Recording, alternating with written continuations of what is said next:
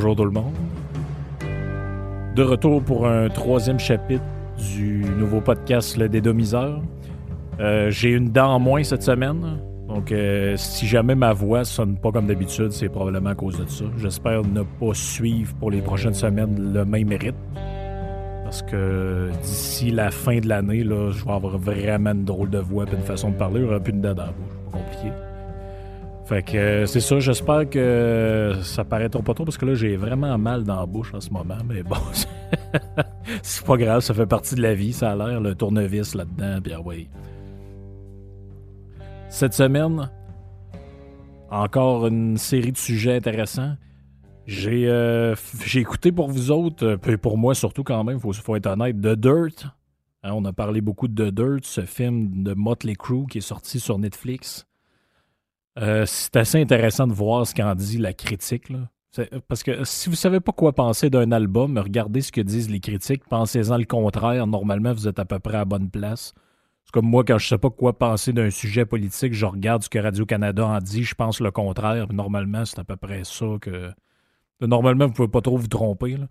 Euh, je me souviens d'une critique de l'album que Metallica avait sorti avec Lou Reed faite par un magazine dont j'oublie le nom. Il disait que c'était vraiment innovant, c'était génial. Écoutez, je pense que pendant la première semaine, ils ont dû en vendre 1000.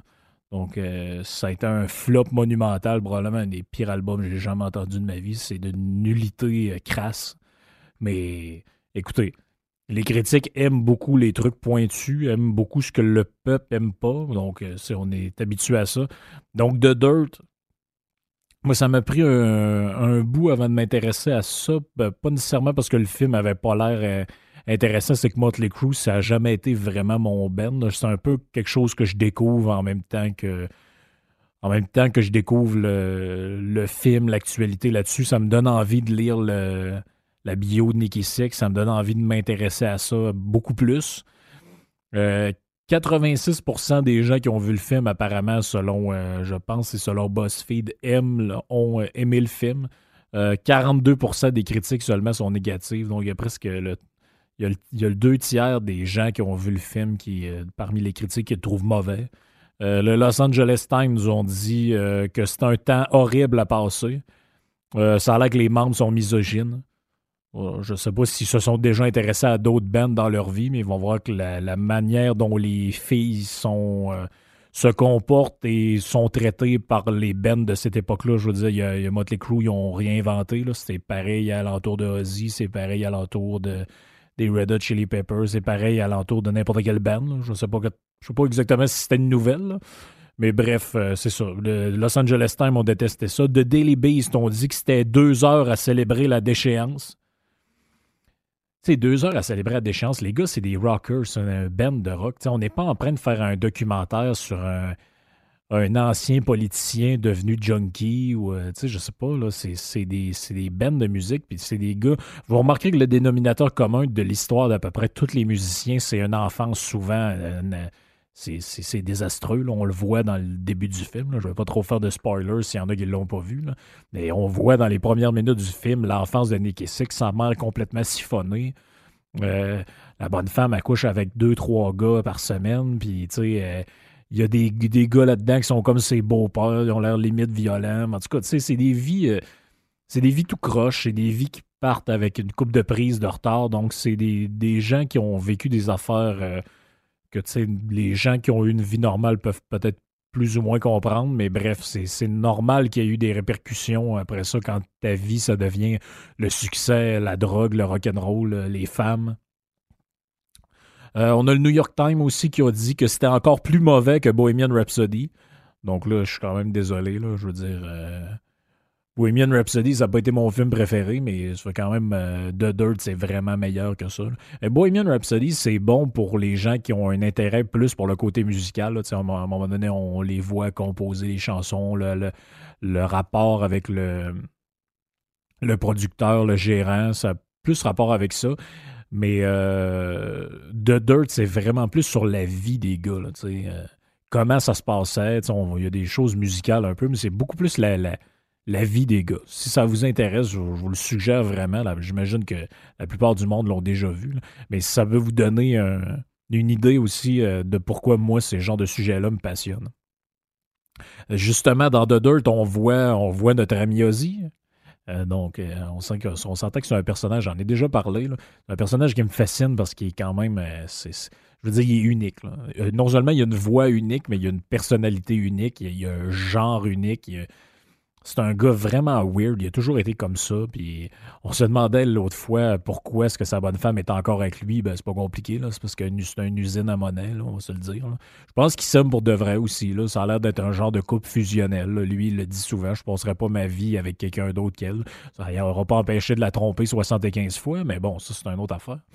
Et donc, euh, Ozzy, ça, il a encore attiré un peu l'attention cette semaine. Là, il a avoué qu'il commençait à penser à mourir là, tranquillement. il a dit, là, j'ai 70 ans. Dans ma tête, quand j'étais jeune, je me disais, d'après moi, à 40, je vais être mort. Donc, là, il est rendu à 70. Fait que ça paraît quand même comme un massive update là, par rapport aux projections de base. Donc là, dans les derniers mois, il y a eu un genre d'infection pulmonaire qui l'a cloué. Il est obligé d'avorter une partie de la tournée pour aller se faire hospitaliser l'infection des poumons là, qui a comme dégénéré en pneumonie. Puis, euh, en tout cas, bref, c'est, à 70 ans, c'est quand même plus rough de, de, de, se réhabiliter après, euh, après ça. Mais là, tout va bien. Sorti de l'hôpital le 24 mai, devrait repartir en tournée pour la tournée No Motor 2. Hein, pourquoi 2? Parce qu'en 93, après une visite chez le médecin où on lui a dit qu'il souffrait d'une genre de maladie dégénérative, mais en fait, c'était un faux diagnostic, c'est qu'il y avait tellement de dope dans le sang que les médecins pensaient qu'il souffrait d'une genre de maladie dégénérative qui allait l'empêcher bientôt de fonctionner. Donc, il avait dit, ben là, je suis pour crever, je vais faire une tournée d'adieu, puis euh, euh, je vais arrêter ça là. Fait que c'est le, c'est la tournée de l'album No More Tears, donc ils vont appeler ça No More Tour. Et puis c'est une tournée géniale où Ozzy, pour une des premières fois, a rejoué avec Black Sabbath. On peut voir ça sur le, le, DVD ou le Blu-ray, peu importe où vous trouvez ça, de Live and Loud qui est un des meilleurs albums live, à mon avis, et de Ozzy et de n'importe quelle band de rock. C'est un, live qui est génial. Ça, a vieilli un peu au niveau de la manière dont c'est filmé. Mais euh, je vous le suggère vraiment. Donc, la tournée numéro 2, je pense qu'il vient à Montréal au mois de juin ou quelque chose comme ça. Euh, c'est la deuxième tournée d'adieu, si on peut dire, mais je pense que cette fois-ci, c'est la vraie. Euh, il arrêtera pas de faire de la musique. Moi, je m'attends peut-être à avoir un album dans un an ou deux ou quelque chose comme ça. Mais je pense que les grosses tournées, tout ça, ben, le gars, il va finir la tournée, il va avoir 71, 72 ans. je veux dire, le temps est fait, puis les, les, tournées, c'est rough. Ça, ça magane les musiciens, on le voit dans les documentaires, les films, c'est pas facile. Donc, euh, c'est de plus en plus euh, de plus en plus rough pour ces musiciens-là. Parlant de tournée d'adieu, parlant de musiciens qui sont un peu au bout de la corde, on a des nouvelles de Kiss. Euh, Jane Simmons a donné une interview à Blabbermouth où il dit qu'il avoue être un être narcissique et excentrique. Donc moi, ça a été vraiment une révélation. Je sais pas pour vous, je m'en doutais pas, pas du tout. Euh, il dit là-dedans, il dit Moi, je pense juste à moi. Puis, by the way, j'aime vraiment ma voix. Quand je m'entends, j'adore ma voix. Euh, bon, ok, c'est typique des artistes, je veux dire. Le gars, le gars, comme j'ai déjà dit, il se prend pas pour un 7-up flat. Peut-être qu'il a raison de le faire aussi. Mais il y a quand même une petite dose de lucidité là-dedans. Il dit euh, J'avoue que j'aurais jamais eu de carrière sans Paul Stanley. Euh, il, dit, Si vous allez voir un spectacle des Rolling Stones, si Mick Jagger, mettons, un soir, il est mauvais, ben le votre show des Stones il est ruiné parce que ça tourne pas mal alentour de lui. Là. Oui, il y a Keith Richards. Keith Richards ne chante pas. Il n'y a pas de. Tu sais, le, les Stones tournent alentour de Mick Jagger. Mais dis-moi, j'ai toujours su que si j'étais mauvais un soir puis que je faisais un peu n'importe quoi sur le stage, Paul, Paul était là pour moi. Puis il était là pour ramasser mes déboires finalement. vous allez voir que Paul pense à peu près la même chose lui-même que Mick Jagger dans ses mémoires que je vous suggère, The Face of Music. Paul dit de Jane Simmons, il dit en fait sa plus grande qualité c'est d'avoir réussi à faire croire au monde qu'il est un bon businessman, ce qui est pas pantoute. Donc il y a des gens qui gèrent probablement ses affaires quand même d'une bonne manière et puis lui euh, il, tire un certain succès de ça, mais tu sais il dit on va se le dire il dit Jane c'est un gars qui est un peu bric-à-brac là, euh, il fait un peu n'importe quoi. Euh, toujours dans nos petites news musicales sympathiques, un band que j'ai écouté toute mon adolescence, Korn. Hein. On pense que les, les, les gars, d'ailleurs, ont fait à croire pendant longtemps qu'il y avait comme lancé la rumeur que, en fait, les gars de Slipknot, il y avait des membres de Korn là-dedans. C'est pour ça qu'ils portaient un masque. Donc, tout ça, c'est, tout ça est faux, évidemment. On le su par après. Donc, Korn, qu'est-ce qui se passe avec Korn? Ils se font poursuivre par David Silvera, qui est l'ancien batteur du, du band. Donc, en 2006, c'est pour la petite histoire, ce qui s'est passé. Silvera dit au band Écoute, moi, je viens d'avoir mon deuxième kid, j'aimerais ça prendre un peu de temps avec, je vais prendre une genre de sabbatique, puis après, je reviens dans le band. Finalement, il, est parti, puis on ne sait pas trop, là, est-ce que c'est le band qui n'a pas voulu qu'il revienne ou c'est lui qui, a arrêté complètement? C'est dur à dire, mais bref, en 2013, hein, plusieurs années après, il veut revenir dans le band, mais à ce moment-là, je pense que Rélusier, déjà le batteur officiel de Korn, et puis là, le band dit Ben là, regarde, toi, ça fait. Euh, ça fait 5, 6 ans, 7 ans qu'on n'a plus de nouvelles de toi. On fait notre affaire. On, on, nous autres, go on, là, on n'a plus le temps d'attendre. Donc là, la, Silvera a ça sur le cœur. D'ailleurs, ça n'est pas la première fois qu'il poursuit le band en cours. Hein. Euh, mais là, l'histoire, ça, ça sera, tournera l'entour d'un contrat qui aurait été signé avec la compagnie Sound Exchange donc, euh, Korn aurait cancellé une entente signée en 2003 en raison d'un problème relié au cash qui est retiré du streaming. Donc, le contrat, il dit apparemment qu'il était avantageux pour les ventes de disques, mais comme de plus en plus la musique est streamée, on, écoute notre musique sur Spotify, Apple Music, euh, nommez-les. Et puis, apparemment que ce mauvais contrat-là faisait en sorte qu'il ne touchait pas beaucoup d'argent relié euh, à l'écoute en ligne. Et plus vraiment à l'achat de matériel qui est de moins en moins. Mais lui, Silvera, ce qu'il dit, dit c'est que ouais, mais moi, à l'époque où ce contrat-là a été signé, je faisais partie du band. Donc, vous avez vous, vous auriez pas pu canceller cet accord, ce contrat-là sans avoir mon accord. Or, vous m'avez jamais consulté. Donc, je vous poursuis. Là, c'est pas une grosse affaire. On parle d'une. Ben, c'est pas une grosse affaire. Pour nous autres, ça a l'air gros, mais il poursuivrait le band pour 750 000 US. Donc, euh, et puis Silvera, sa carrière musicale s'est arrêtée là. Hein. Il, a, pu jouer sur un album de musique depuis. Je pense qu'il a fait un album avec un genre de side project depuis, mais c'est un gars qui est complètement euh, disparu de la map musicale. Euh, petite anecdote intéressante en terminant ce bloc musical. John Anderson, hein, le chanteur de Yes, le chanteur, traditionnel de Yes. Vous savez qu'il y a eu plusieurs line-up de Yes. Hein, il y a eu, je vous en reparlerai sur un moment donné. J'ai des petites anecdotes sur Yes et le passage de Benoît David, le Québécois, qui a joué sur l'album Fly From Here de Yes. Euh, donc, John Anderson, qui est le, à part sur l'album Drama et quelques trucs, qui est le, le chanteur de Yes, a dit pour une des premières fois qu'il serait ouvert à une réunion du band. Donc, on parle de Anderson, Steve Howe également, et peut-être Rick Wakeman qui euh, se joindrait à l'aventure. Euh, sauf que là, le 31 mars euh, de cette année, Anderson sort un album solo. Donc, probablement à mon avis, il va tourner son album solo pendant un certain temps, mais il dit qu'après ça, il pourrait être intéressé à reformer Kiss, à reformer Yes, pardon, pas Kiss, pour une tournée. là, la grande question, c'est qui va remplacer Chris Squire? On se rappelle que Chris Squire, malheureusement, est décédé. Chris Squire, c'est le, c'est le bassiste, c'est la seconde voix de Yes, c'est le corps, euh, c'est, c'est, l'ADN de Yes, c'est le duo qu'il y avait entre Chris Squire et le drummer. Donc, qui va le remplacer? Bon, vous en ferez ce que vous voudrez. J'ai une petite idée sur qui ça pourrait être. En fait, c'est pas une idée, c'est plus un. C'est plus un genre de. C'est du wishful thinking, mon affaire. J'aimerais ça que ce soit ça. Les membres de Yes avec John Anderson, la dernière fois qu'ils ont joué ensemble, c'était quand? C'était en 2015, lors d'un show pour le Rock and Roll Hall of Fame.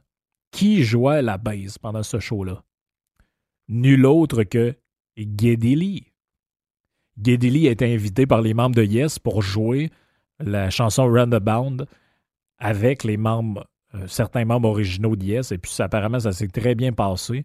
Et puis, Geddy est un bassiste qui adore Yes. C'est une des influences de Rush à la base. Et c'est aussi un des seuls sur le marché, entre guillemets, des musiciens qui sont disponibles qui aussi fait des voix, qui peut chanter. Donc, est-ce que c'est possible? J'en doute, honnêtement. C'est moi qui. On fabule un peu, là. Et ce serait le fun. Ce serait. Euh, serait, ça, serait un petit côté, un petit côté cool pour le monde qui s'ennuie du Rush parce qu'ils sont à la retraite suite à Neil Peart qui a mal partout puis qui finalement il dit garde moi je suis plus capable de drummer. Puis en même temps, tu sais, ça ferait comme d'une pierre deux coups là, des gens qui ont jamais pu voir Yes euh, ou qui peuvent plus voir Rush. si on pouvait avoir ça, euh, on serait tous bien contents. Ça nous donnerait l'occasion de voir en même temps plusieurs musiciens qu'on aime. Hey, cette semaine, je, déroge un peu du plan de match auquel je vous ai habitué. Je vais faire mon sujet du jour alentour de la fake news de la semaine. Pourquoi? Parce que c'est pas la fake news de la semaine, c'est la fake news de l'année, pour ne pas dire des 2, 3, 4, 5 dernières années.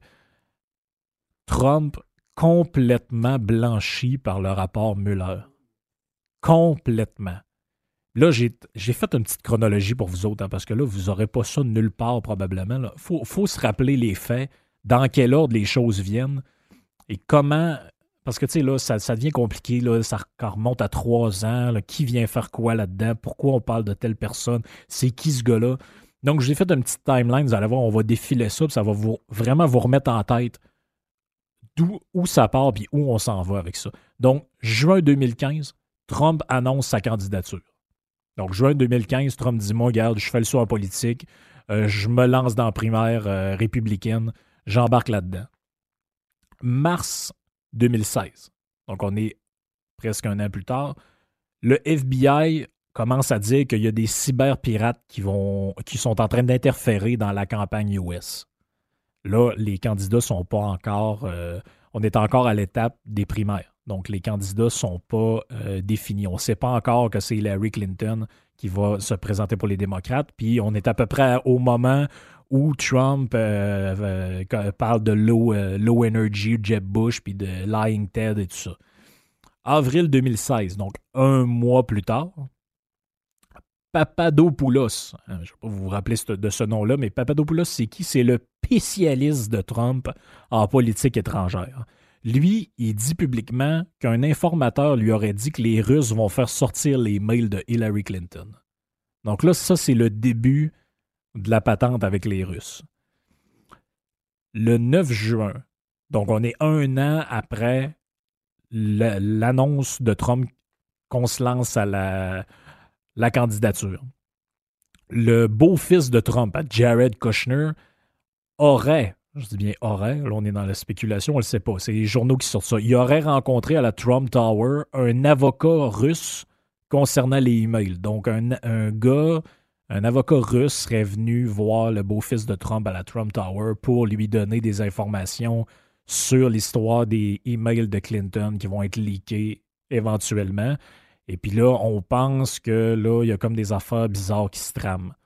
On avance d'un mois encore, le 5 juillet on apprend que l'espion Christopher Steele a rencontré le FBI pour dévoiler euh, qu'il enquête sur Trump. Le gars, il est engagé par qui?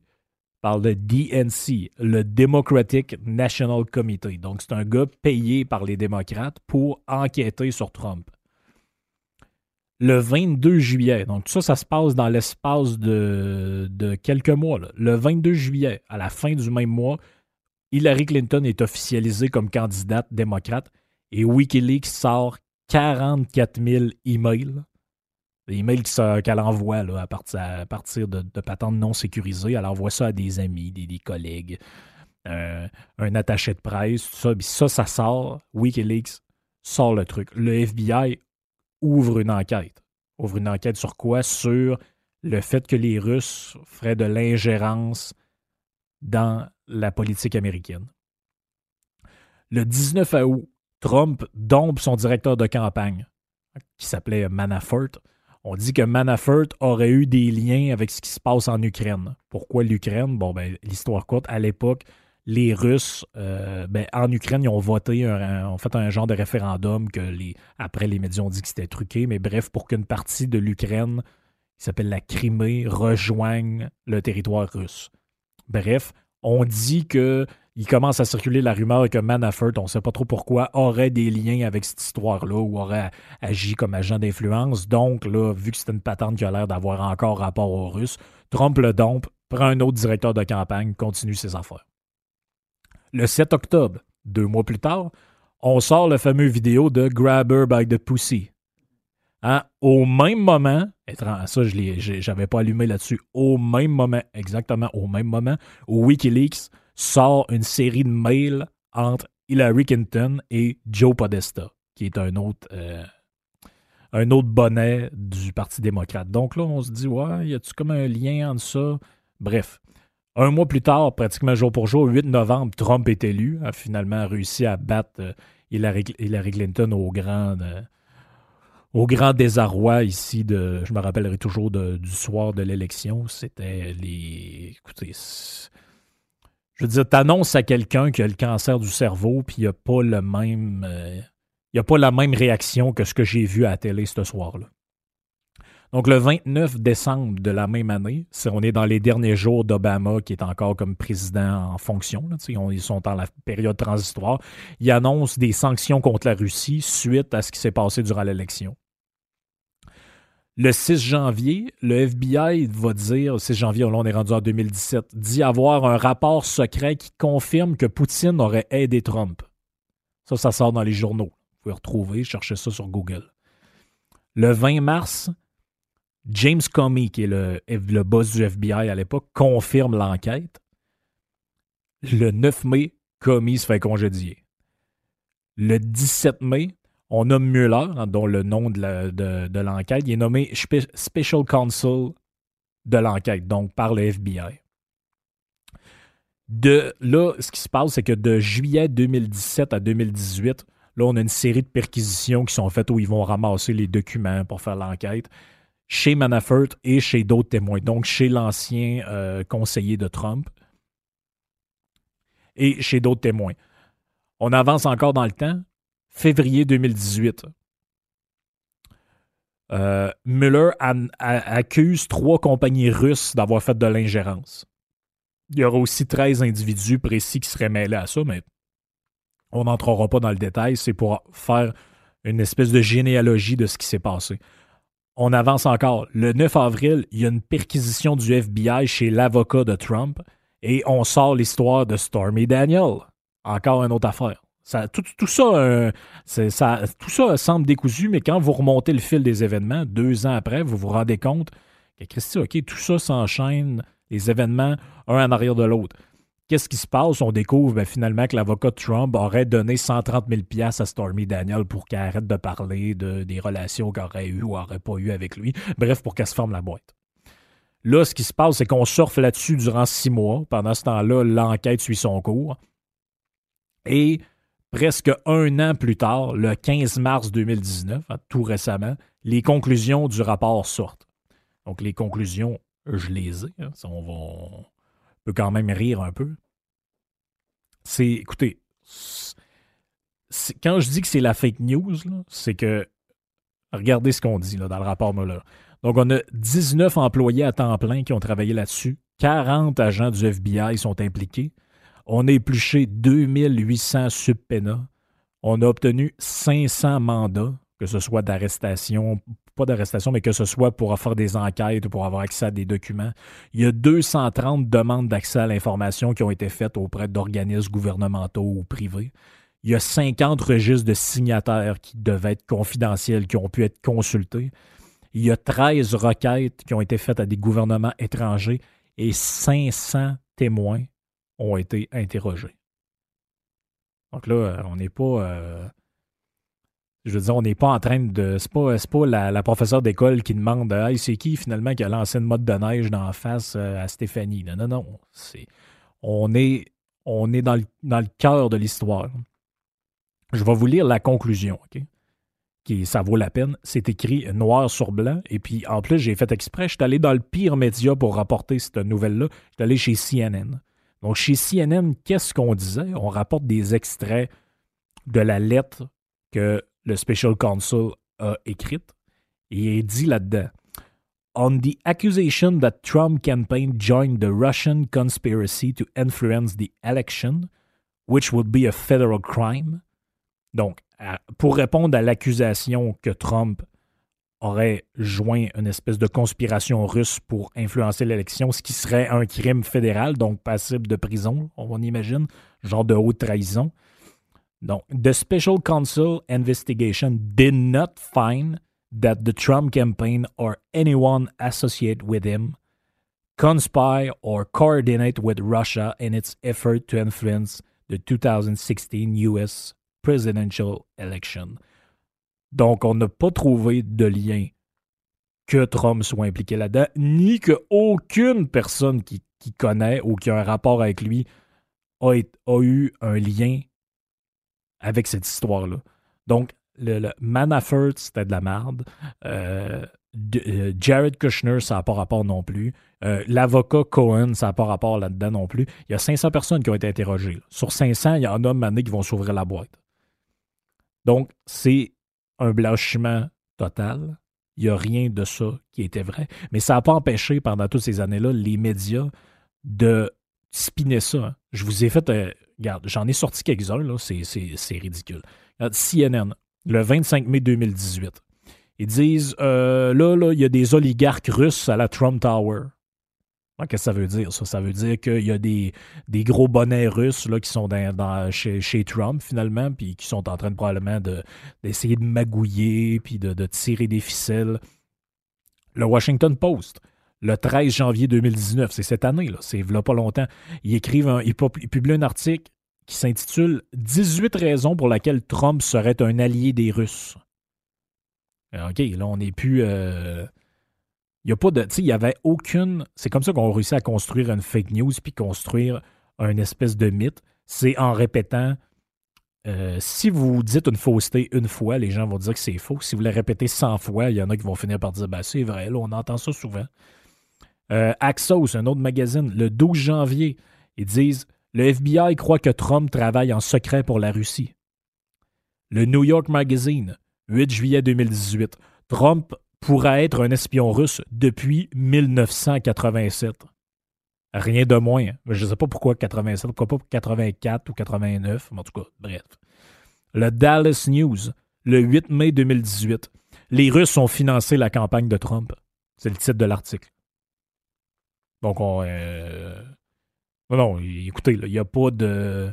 Il n'y a pas de demi-mesure là-dedans. Le Wall Street Journal, le 8 mai 2018, l'avocat de Trump aurait reçu 500 000 des Russes. Là, tu te dis, OK, mais c'est quoi ça? Y a-tu des preuves? Y a-tu quelque chose? Et le summum demeure ce que j'ai lu sur BuzzFeed. BuzzFeed, le 17 janvier 2019. Trump, là, il a demandé à Michael Cohen de mentir au Congrès à propos de ses liens avec les Russes. C'est parce que dans le rapport, il n'y a rien de tout ça qui est établi.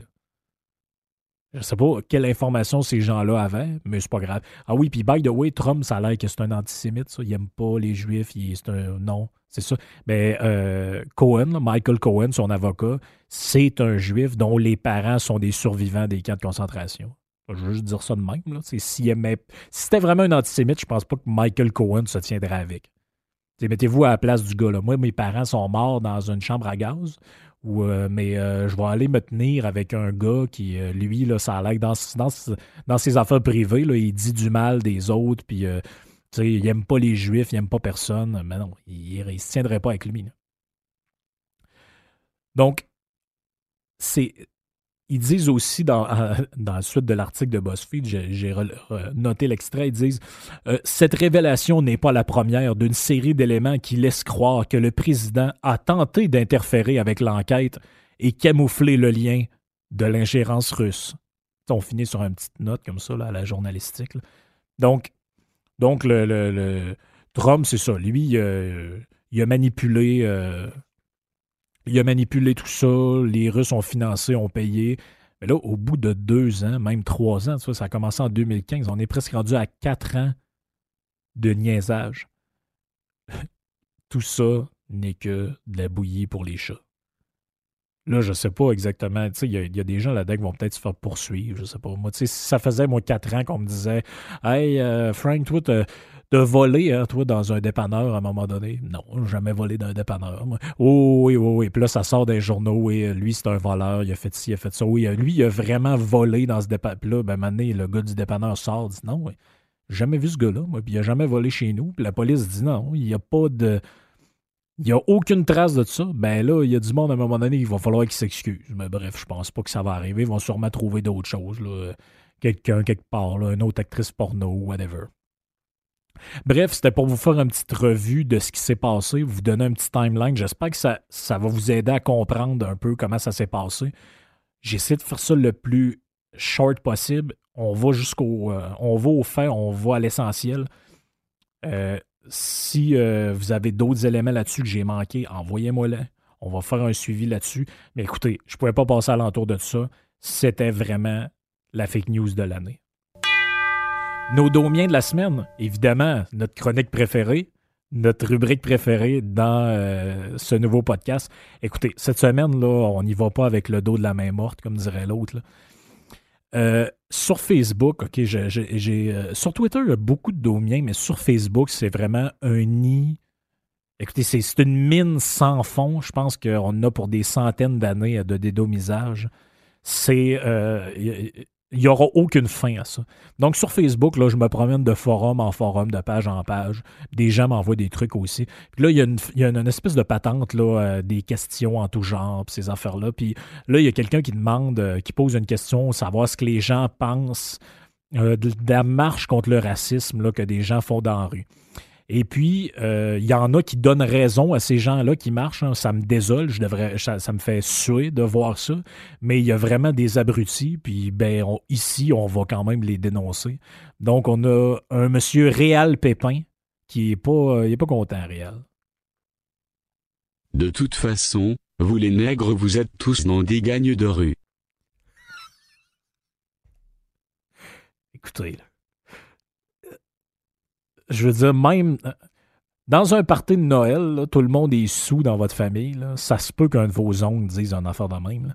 Mais sur Facebook, tu sais, sur Facebook, je veux dire, avec, sa vraie face, là, sa vraie face, son vrai nom, ouais, c'est pas. Euh, c'est pas Dark Vador 66-machin, là. Non, non, c'est Réal Pépin. Un peu plus, c'est marqué Réal Pépin de Val-Alain sais, il a quasiment son adresse à côté.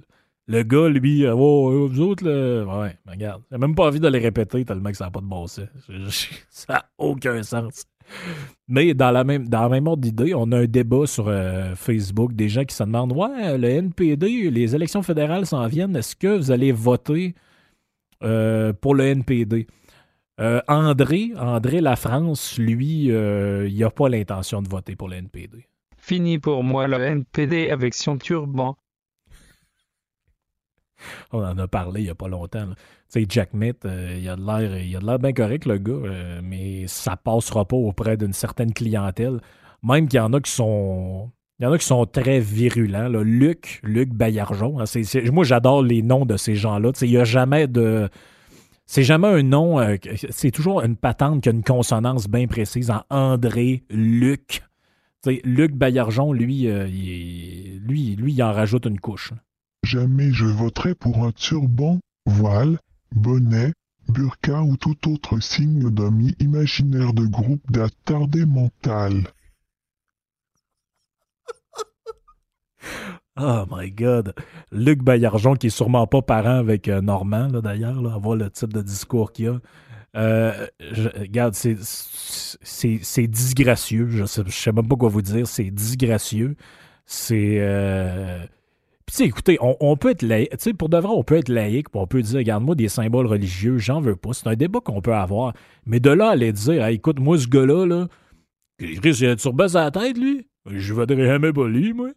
Non, mais là, c'est parce que, je veux dire, puis, tu sais, là, les histoires de maladies mentales mêlées au travers. Puis, en tout cas, je veux dire, peut-être peut que je parle de ça, puis il y en a qui vont entendre, puis ils vont être d'accord, ou je sais pas quoi, mais bref. C'est. C'est désolant, honnêtement, c'est désolant, puis c'est le fun qu'on puisse les entendre, ces gens-là, parce que si je vous les cite, euh, vous allez dire, ouais, peut-être que. Peut-être, tu sais, des fois c'est lu, c'est tel que tel, mais là, c'est le fun, on les entend, donc on donne une voix. Euh, on donne une voix aux gens qui, s'expriment. Bref, euh, ça vous permet, vous autres, de vous faire un jugement là-dessus. Hey, un autre débat en terminant. Je pense que là, on est vraiment dans quelque chose de profond. Il y a quelqu'un qui demande dans un groupe sur Facebook, dis-moi, euh, j'ai l'intention de m'acheter une maison, mais c'est à côté d'une traque de chemin de fer. Euh, je me demande, ça vous dérange-tu, vous autres? Il y en a-tu qui ont resté pas loin d'un chemin de fer? Est-ce que ça vous empêche de dormir? Blablabla. Bla, bla. Puis là, Yvonne, Yvonne Gauthier met en garde la personne qui euh, pose la question des dangers de ce qui peut la guetter hein, si jamais elle fait cet achat-là. J'ai habité sur la rue La Pointe durant 12 ans.